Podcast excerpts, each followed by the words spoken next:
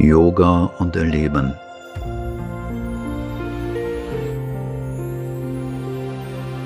Ein Haus für den Herrn. Siebtes Kapitel Die Bedingungen für ein höheres Leben. Was sind nun die grundlegenden Bedingungen, um gemeinsam einen integralen Yoga zu praktizieren und Umstände und Bedingungen für ein höheres Leben zu schaffen. Ein Leben des Menschen in Gott und ein göttliches Leben in der Menschheit ist das Prinzip und das Ziel des integralen Yoga.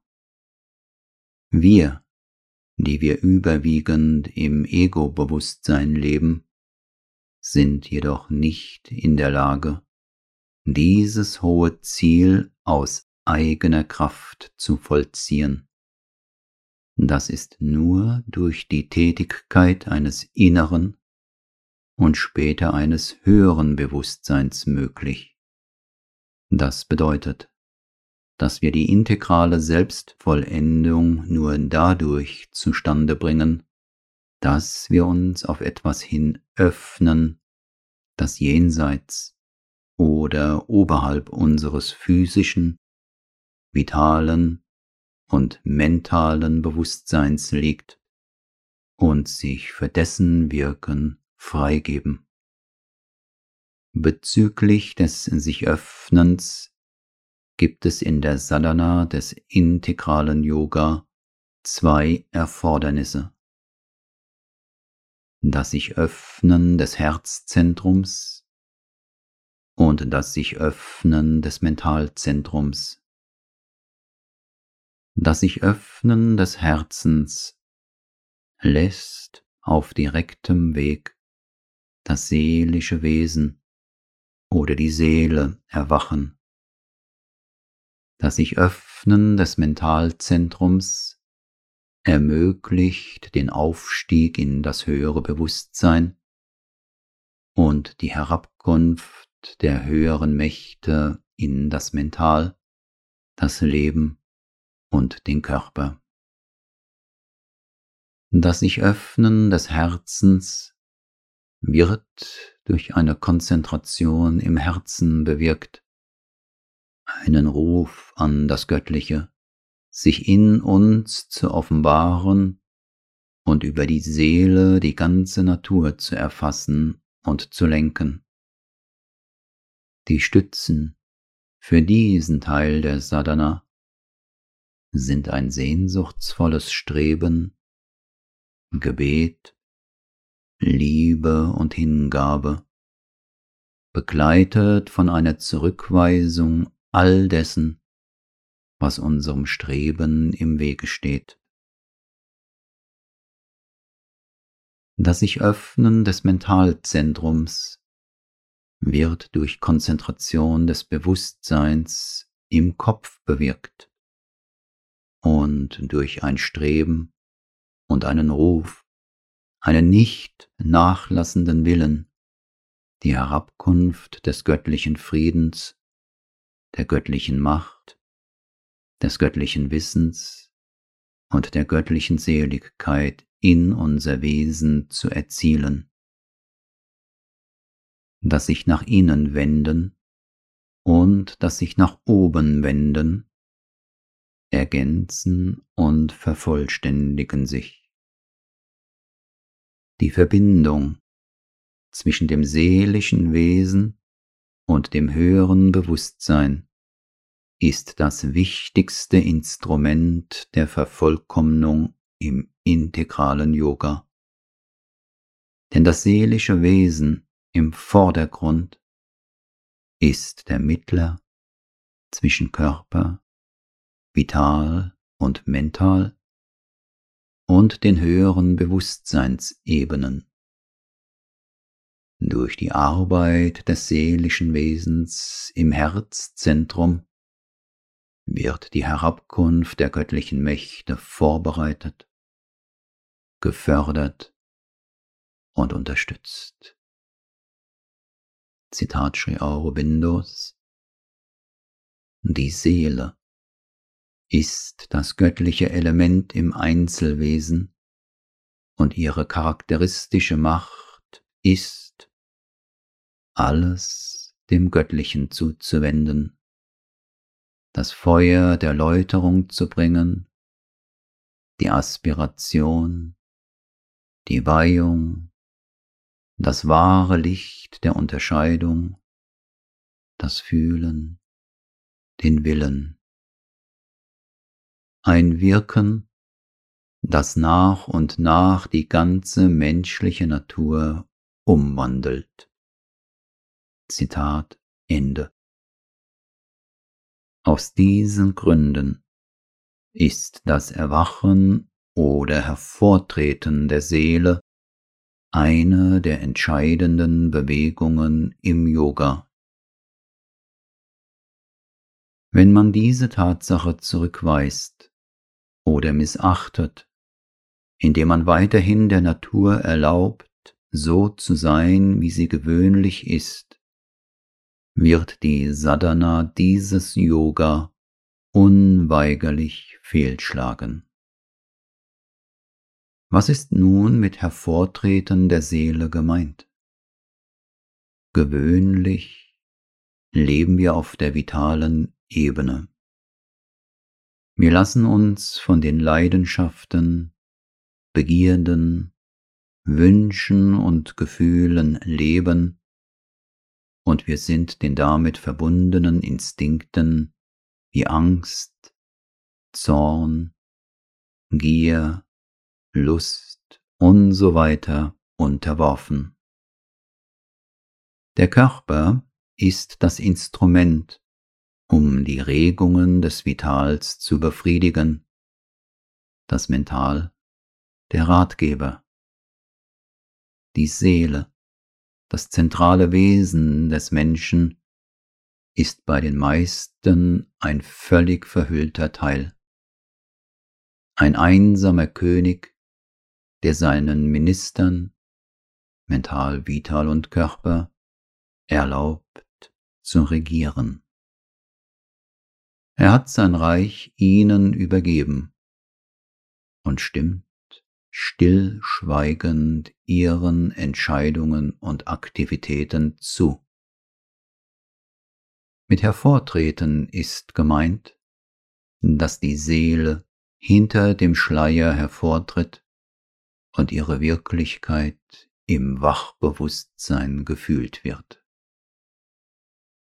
Zitat Sri Aurobindos Ruhe, Frieden und Schweigen im Herzen und damit im vitalen Teil des Wesens sind notwendig, um die Seele zu erreichen, in sie einzutauchen und damit hervortreten zu lassen.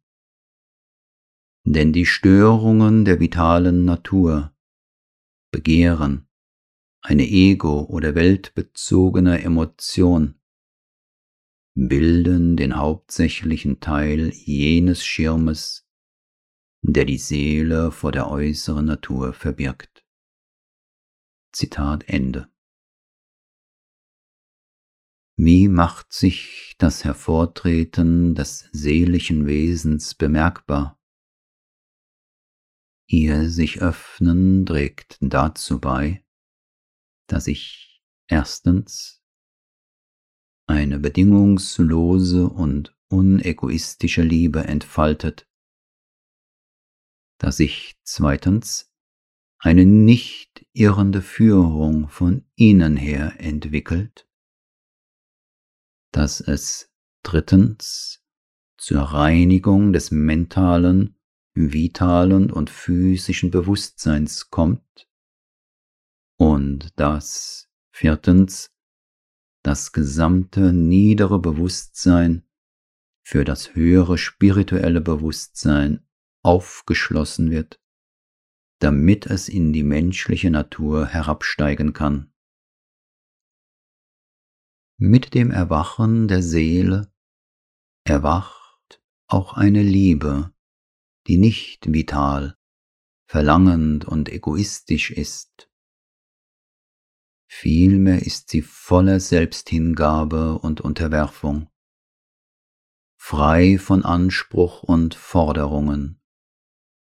Man liebt einfach aus der Freude heraus zu lieben. Ein glückliches Gefühl, das unabhängig ist von äußeren Bedingungen, beginnt sich zu mehren. Je mehr das seelische Wesen in den Vordergrund tritt, umso mehr wird man ganz automatisch wahrnehmen, was spirituell falsch und richtig, wahr und unwahr ist. Denn es ist unser heimlicher Führer, die innerste Stimme, die uns allzeit auf Wahrheit und Recht, auf Schönheit, Liebe und Harmonie und auf all das, was eine göttliche Möglichkeit in uns ist, hinweist und darauf beharrt, bis es das Hauptverlangen unserer Natur wird.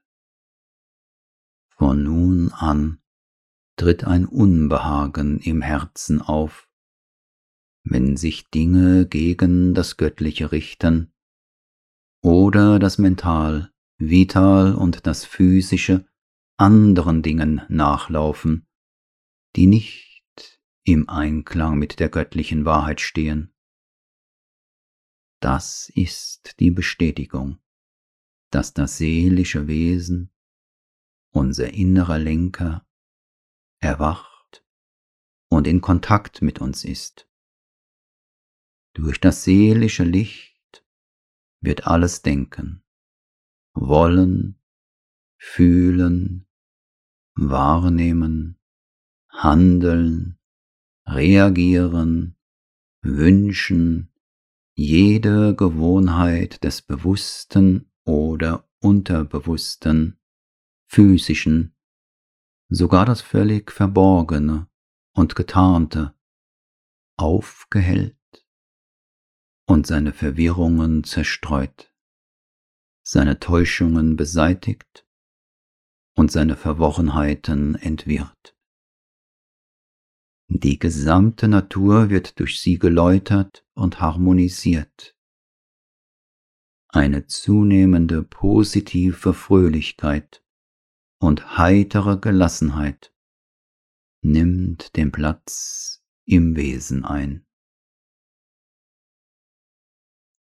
Auf diese Weise formt die Seele ein neues Bewusstsein, das darauf eingestimmt ist, auf alle spirituellen Erfahrungen antworten zu können. Wenn das seelische Wesen erwacht und die menschliche Natur von innen lenkt und alles dem Göttlichen zuwendet, wird das die seelische oder psychische Transformation genannt. Sie führt uns zum innersten Selbst oder dem Göttlichen in uns. Es muss jedoch eine weitere Bewegung hinzukommen, soll es zu einer Vergöttlichung der menschlichen Natur kommen. Denn durch die seelische Transformation kommt es lediglich zu einem Aufblühen der Seele in einem Mental, Leben und Körper. Sie werden lediglich ausgeweitet, verfeinert und erhöht, aber nicht vergöttlicht. Die seelische Transformation wird durch die spirituelle Transformation vervollständigt und diese beginnt oder wird möglich, wenn man sich dem öffnet, was über dem Mental ist und sich mit dem Bewusstsein dorthin erhebt und dort festigt. Die vorbereitende Reinigung der mentalen, vitalen und physischen Natur sowie dieser Bewusstseinsaufstieg in das Obermental und das Herabkommen jener Mächte des höheren Bewusstseins in die niedere Natur, um diese zu spiritualisieren, sind aber immer noch nicht alles. Dieses neu gegründete Bewusstsein ist zwar bereits ein viel größeres, weiteres und höheres als unser gegenwärtiges. Aber für eine göttliche Umwandlung genügt es nicht. Eine supramentale Transformation ist noch nötig. Das menschliche Mental, spiritualisiert, geläutert, befreit, vervollkommnet, innerhalb seiner Grenzen, kann das Göttliche reflektieren. Es kann in demselben aufgehen. Es kann Kraft einer weiten Passivität in ihm leben. Es kann dessen Weisungen entgegennehmen und sie auf seine eigene Weise umsetzen. Das heißt, wir werden uns zwar einer göttlichen Kraft bewusst, die all unser inneres und äußeres Handeln einleitet und führt, aber jene höchste Kraft muss ihr Wissen und ihre selige Freude und alles weitere immer in mentalen Ziffern formulieren, und das bedeutet, sie in eine untergeordnete Art von Funktion zu übersetzen, die dem göttlichen Bewusstsein und seiner Wirkensmacht nicht ursprünglich ist. Der göttliche Wille und die göttliche Weisheit, die das Handeln auch des endlichen Bewusstseins organisieren und alle Dinge entsprechend dem Gesetz seiner Manifestation determinieren, sind eben nicht mental, sondern supramental. Daher kann das menschliche Mental nicht selbst das direkte und vollkommene Instrument des Erhabenen sein wenn das menschliche Mental nicht immer das Instrument bleiben soll, muss das Supramental die mentalen Funktionen übernehmen und an seine Stelle treten. Die supramentale Existenz zu beschreiben ist äußerst schwierig. Wir überschreiten hier die äußerste Grenzlinie des menschlichen Mentals. Das Bewusstsein der Sphäre mentaler Wahrnehmung und mentaler Erkenntnis entschwindet. Unser normales Wahrnehmen oder Vorstellen spiritueller oder weltlicher Dinge ist mental. In der supramentalen Wandlung aber tritt eine äußerste und radikale Veränderung des Bewusstseins ein. Es ist schwer für mentales Denken, die supramentale Natur zu verstehen oder zu beschreiben, erklärt Sri Aurobindo. Von daher sollten wir einfach dem folgen, was Nolini Kantagupta, ein Schüler Sri Aurobindos und der Mutter, dazu einmal gesagt hat. Zitat Diejenigen, die wirklich ein spirituelles Bewusstsein oder eine spirituelle Lebensweise anstreben und sich für größere Ziele vorbereiten wollen, müssen die Dinge ernsthaft betrachten. Für sie ist es eine Sadhana, eine wirkliche Aufgabe und bewusste Vorbereitung. Es ist besser für Sie, all die großen Worte zu vergessen. Die großen Worte wie supramental, obermental, höheres Mental und so weiter. Wir haben nicht mehr das Recht, über sie zu diskutieren oder zu parlieren. Sie sind Träume, schöne Träume, aber außerhalb unserer Reichweite. Sie gehören zur Mutter und Sri Aurobindo. Sri Aurobindo hat selbst gesagt, Zitat aus eines Gottes Arbeit, In Silberluft habe ich meine Träume gesammelt, zwischen dem Gold und dem Blau und sie weich eingehüllt und dort gelassen meine Juwelenträume von dir. Zitat Ende. Sri Aurobindo hat diese Träume mit der Mutter zusammen gewebt und sie haben sie achtsam und sicher in sich selbst verwahrt. Im Obermental sind sie aufbewahrt. Es ist ihre Arbeit, ihre Angelegenheit. Wir haben nichts damit zu tun. Jene Träume hat Mutter in ihrer eigenen Brust gehütet, und sie werden sich zu ihrer Zeit und in ihrem eigenen Rhythmus materialisieren. Ja, wir brauchen uns nicht darum zu kümmern.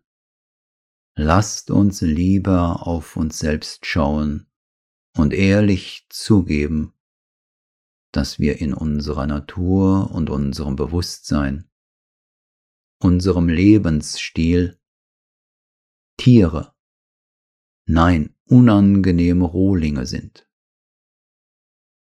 Wir stehen auf der untersten Stufe der Bewusstseinsleiter und müssen mit unserer Arbeit von dort aus, von ganz unten aus beginnen.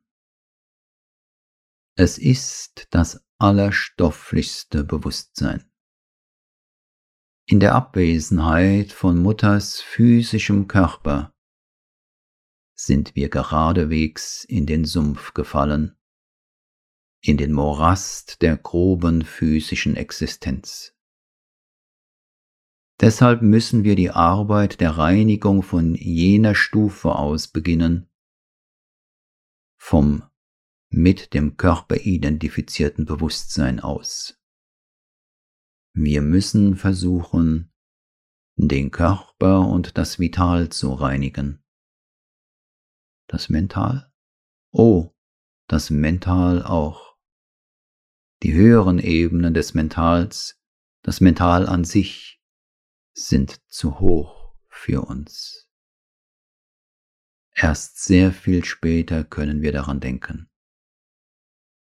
Was die Art und Weise der Reinigung betrifft, sollten wir von Anfang an beginnen.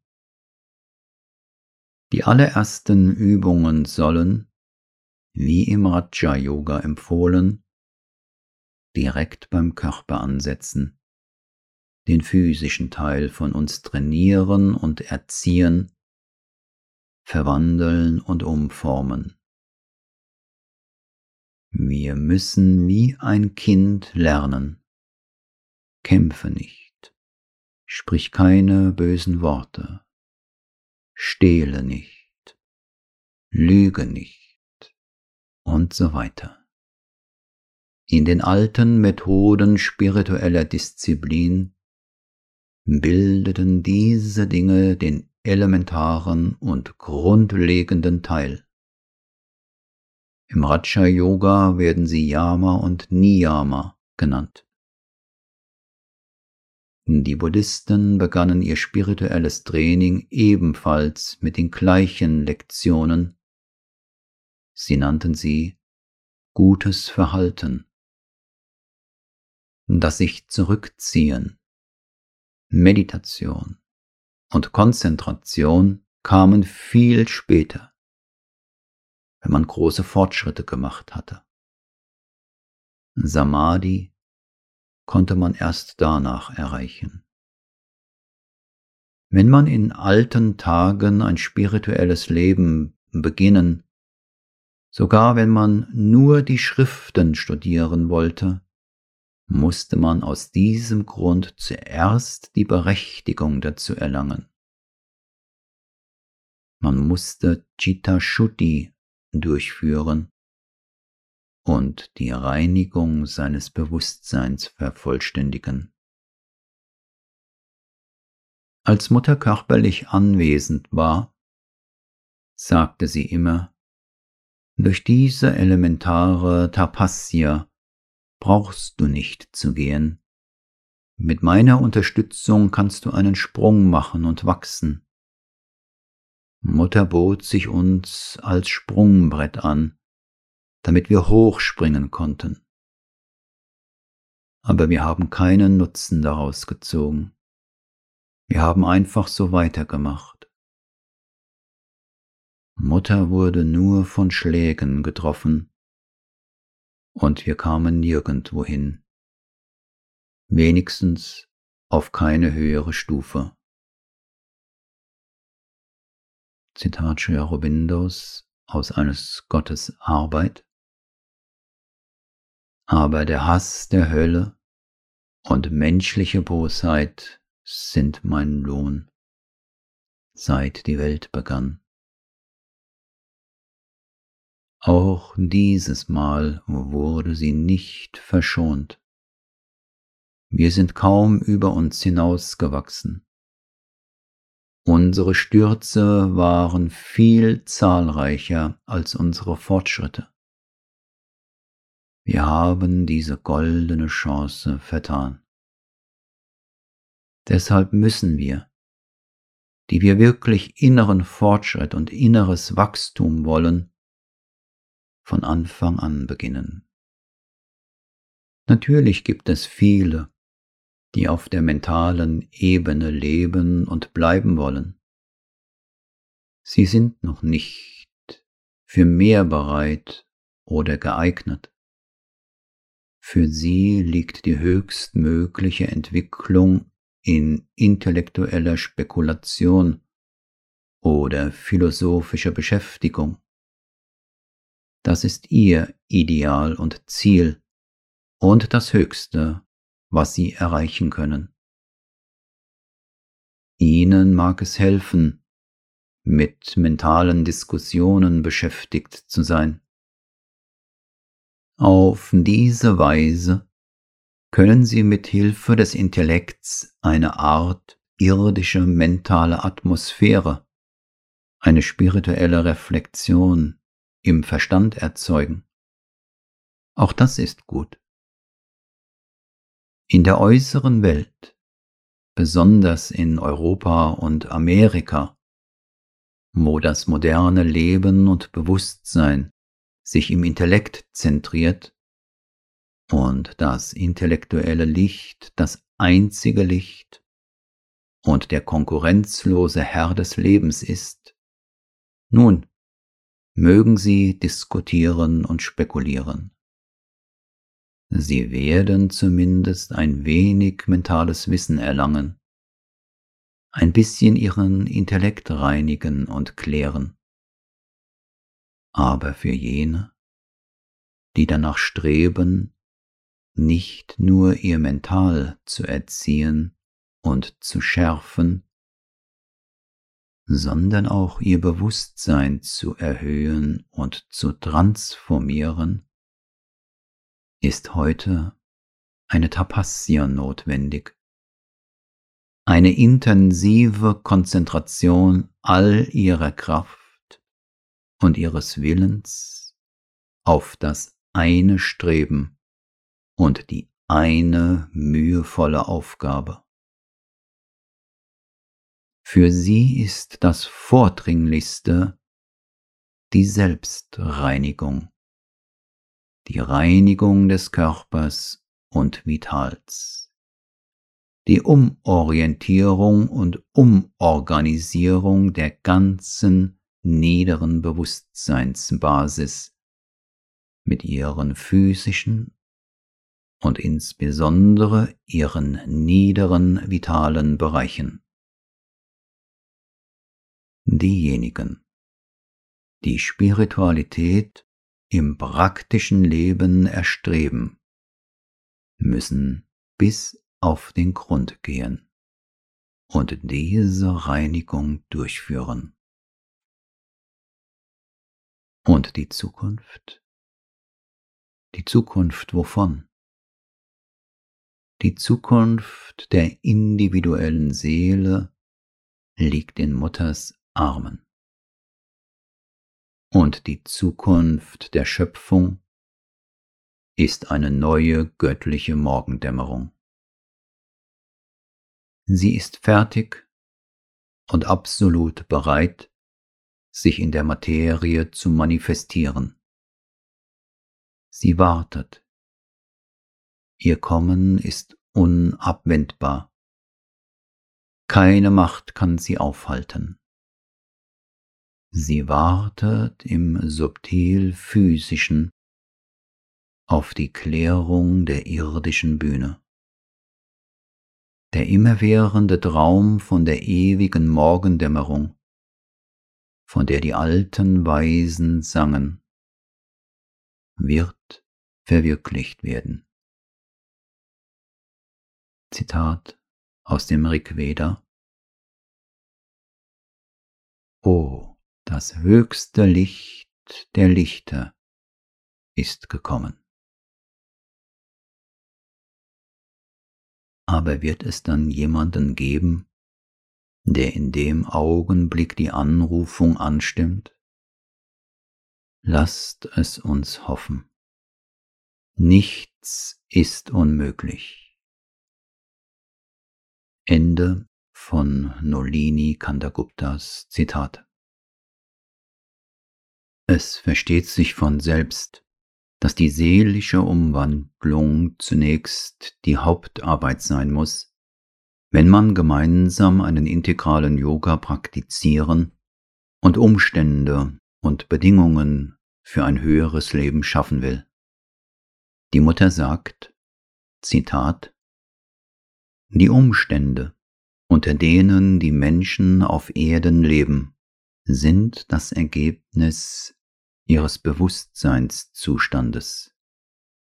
Zu versuchen, die Umstände zu verändern ohne eine Wandlung des Bewusstseins, ist eine vergebliche Bemühung. All jene, die ein Gespür für das hatten, was sein könnte und getan werden sollte, um die Situation in den verschiedenen Lebensbereichen des Menschen Ökonomie, Politik, Soziales, Wirtschaft, Erziehung oder Gesundheit zu verbessern, sind genau die Menschen, die ihr Bewusstsein mehr oder weniger bis zu einem außergewöhnlichen Grad entwickelt haben und sich selbst mit den höheren Bewusstseinsebenen in Verbindung brachten. Doch ihre Ideen blieben im Ganzen nur Theorie. Oder, wenn ein Versuch unternommen wurde, sie in die Tat umzusetzen, scheiterten sie über kurz oder lang immer kläglich. Denn keine menschliche Organisation kann sich radikal wandeln, solange nicht das menschliche Bewusstsein selbst sich wandelt. Propheten einer neuen Menschheit sind einer dem anderen gefolgt. Spirituelle wie soziale Religionen wurden geschaffen. Ihre Anfänge waren zeitweise sehr vielversprechend.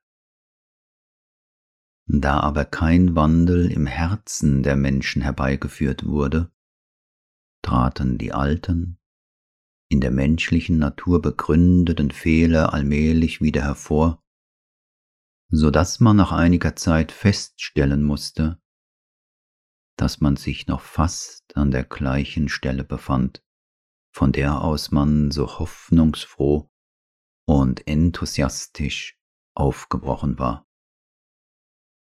In dem Bestreben, die Lebensbedingungen zu verbessern, hat es immer zwei Tendenzen gegeben, die, obwohl sie sich scheinbar widersprachen, sich eher ergänzen und gemeinsam den Fortschritt ausarbeiten sollten. Die eine sucht eine Neuordnung der Gemeinschaft, etwas, das zu einer effektiven Einung der Menschheit führt. Die andere erklärt, dass aller Fortschritt zuerst vom Einzelnen gemacht werden müsse und fordert, dass dem Einzelnen jene Bedingungen gegeben werden sollten, in denen er sich frei entwickeln kann. Beide besitzen die gleiche Wahrheit und Notwendigkeit, und unsere Bemühung sollte von beiden Bewegungen geprägt sein. Kollektiver Fortschritt und individueller Fortschritt sind voneinander abhängig. Bevor der Einzelne einen Schritt nach vorne machen kann, ist es notwendig, dass ein ebensolcher Fortschritt im kollektiven Leben gemacht wird. Deshalb muss ein Weg gefunden werden, auf dem der zweifache Fortschritt gleichzeitig vollzogen werden kann. Zitat Ende den Weg und die Antwort auf diese dringliche Notwendigkeit finden wir in einer kollektiven Sadhana, einer gemeinschaftlichen spirituellen Bemühung, durch die der Einzelne und die Gemeinschaft in der Lage sein werden, für die progressive Vereinigung der Menschheit zu arbeiten und zur gleichen Zeit sich darauf vorzubereiten, jenes Bewusstsein zu verkörpern, das ein göttliches Leben auf Erden begründen will. Wenn wir den Entschluss fassen, uns einer Gruppe von spirituellen Suchern anzuschließen oder selbst eine spirituelle Gemeinschaft zu gründen, dann sollten die folgenden Hinweise und Ratschläge Sri Aurobindos verinnerlicht werden. Die einzige Schöpfung, die hier irgendeinen Platz hat, ist die supramentale. Das Herabbringen der göttlichen Wahrheit auf die Erde, nicht nur in das Mental und Vital, sondern auch in den Körper und die Materie. Unser Ziel ist nicht, alle Beschränkungen zu beseitigen, damit sich das Ego ausbreiten kann, oder der Erfüllung der Ideen des menschlichen Mentals oder den Begierden der egozentrischen Lebenskraft freien Lauf zu lassen oder unbeschränkten Spielraum zu schaffen. Keiner von uns ist hier um das zu tun, was uns gefällt, oder eine Welt zu erschaffen, in der wir am Ende in der Lage sein würden, das zu tun, was uns gefällt. Wir sind hier, um das zu tun, was das Göttliche will, und eine Welt zu erschaffen, in welcher der göttliche Wille seine Wahrheit manifestieren kann, die nicht länger mehr durch menschliche Unwissenheit deformiert oder durch vitales Begehren entstellt und falsch gedeutet wird. Die Arbeit, die der Sadak des supramentalen Yoga zu leisten hat, ist nicht seine eigene Arbeit, für die er seine eigenen Bedingungen festlegen kann, sondern die Arbeit des Göttlichen, die er gemäß den Bedingungen zu verrichten hat, die vom Göttlichen festgelegt wurden.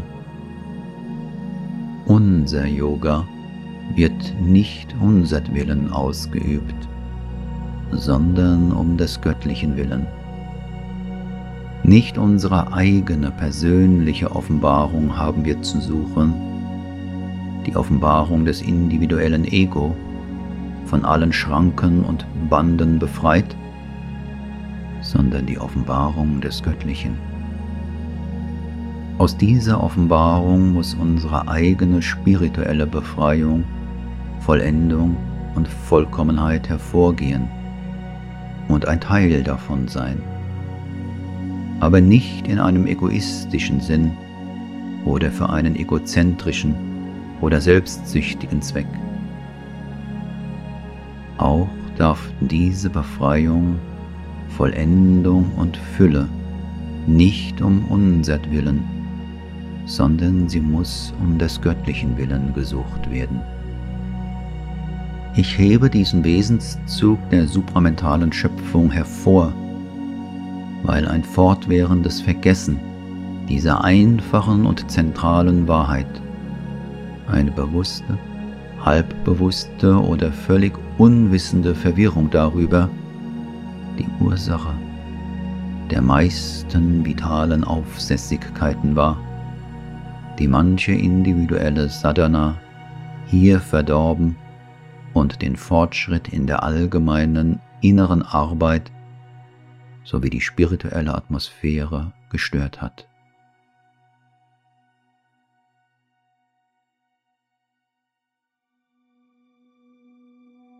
Betrachte dein Leben als etwas, das dir ausschließlich für das göttliche Werk gegeben ist und dafür der göttlichen Manifestation zu dienen. Begehre nichts als die Reinheit, die Kraft, das Licht, die Weite, die Ruhe und das Ananda des göttlichen Bewusstseins und sein Drängen zur Umwandlung und Vervollkommnung deines Mentals, Lebens und Körpers. Erbitte nichts als die göttliche, spirituelle und supramentale Wahrheit, ihrer Verwirklichung auf Erden und in dir und in allen die berufen und auserwählt sind und die nötigen Voraussetzungen für ihre Erschaffung und ihren Sieg über alle gegnerischen Kräfte.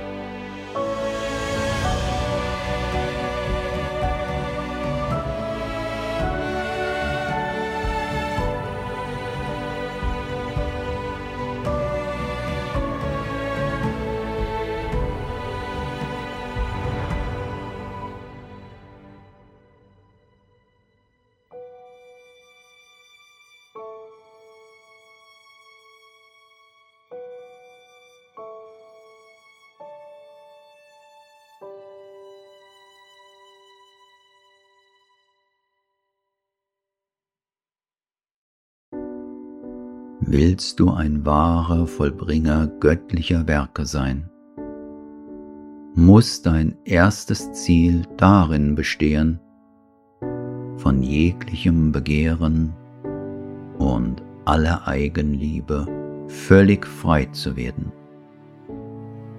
Dein ganzes Leben muss eine Darbringung und ein Opfer an den Höchsten sein. Das einzige Motiv deines Handelns sei zu dienen, zu empfangen, zu erfüllen und ein Werkzeug zu werden, das die göttliche Shakti in ihrem Wirken offenbart. Du musst im göttlichen Bewusstsein wachsen, bis es keinen Unterschied mehr gibt zwischen deinem Willen und ihrem kein anderen Antrieb als ihren Anstoß in dir. Kein Handeln, das nicht ihr bewusstes Wirken in dir und durch dich ist. bis du zu dieser vollständigen dynamischen Identifikation imstande bist, musst du dich als eine Seele und einen Körper betrachten, erschaffen zu ihrem Dienst, als jemand, der alles um ihretwillen tut. Auch wenn die Vorstellung des selbstständig Handelnden in dir stark ist und du das Gefühl hast, dass du es bist, der handelt, so muss es dennoch für sie getan werden.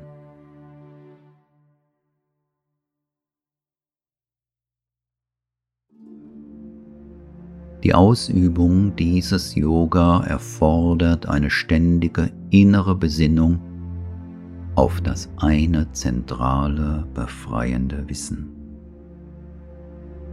In allem ist das eine Selbst. Das eine Göttliche ist alles. Alle sind im Göttlichen alle sind das Göttliche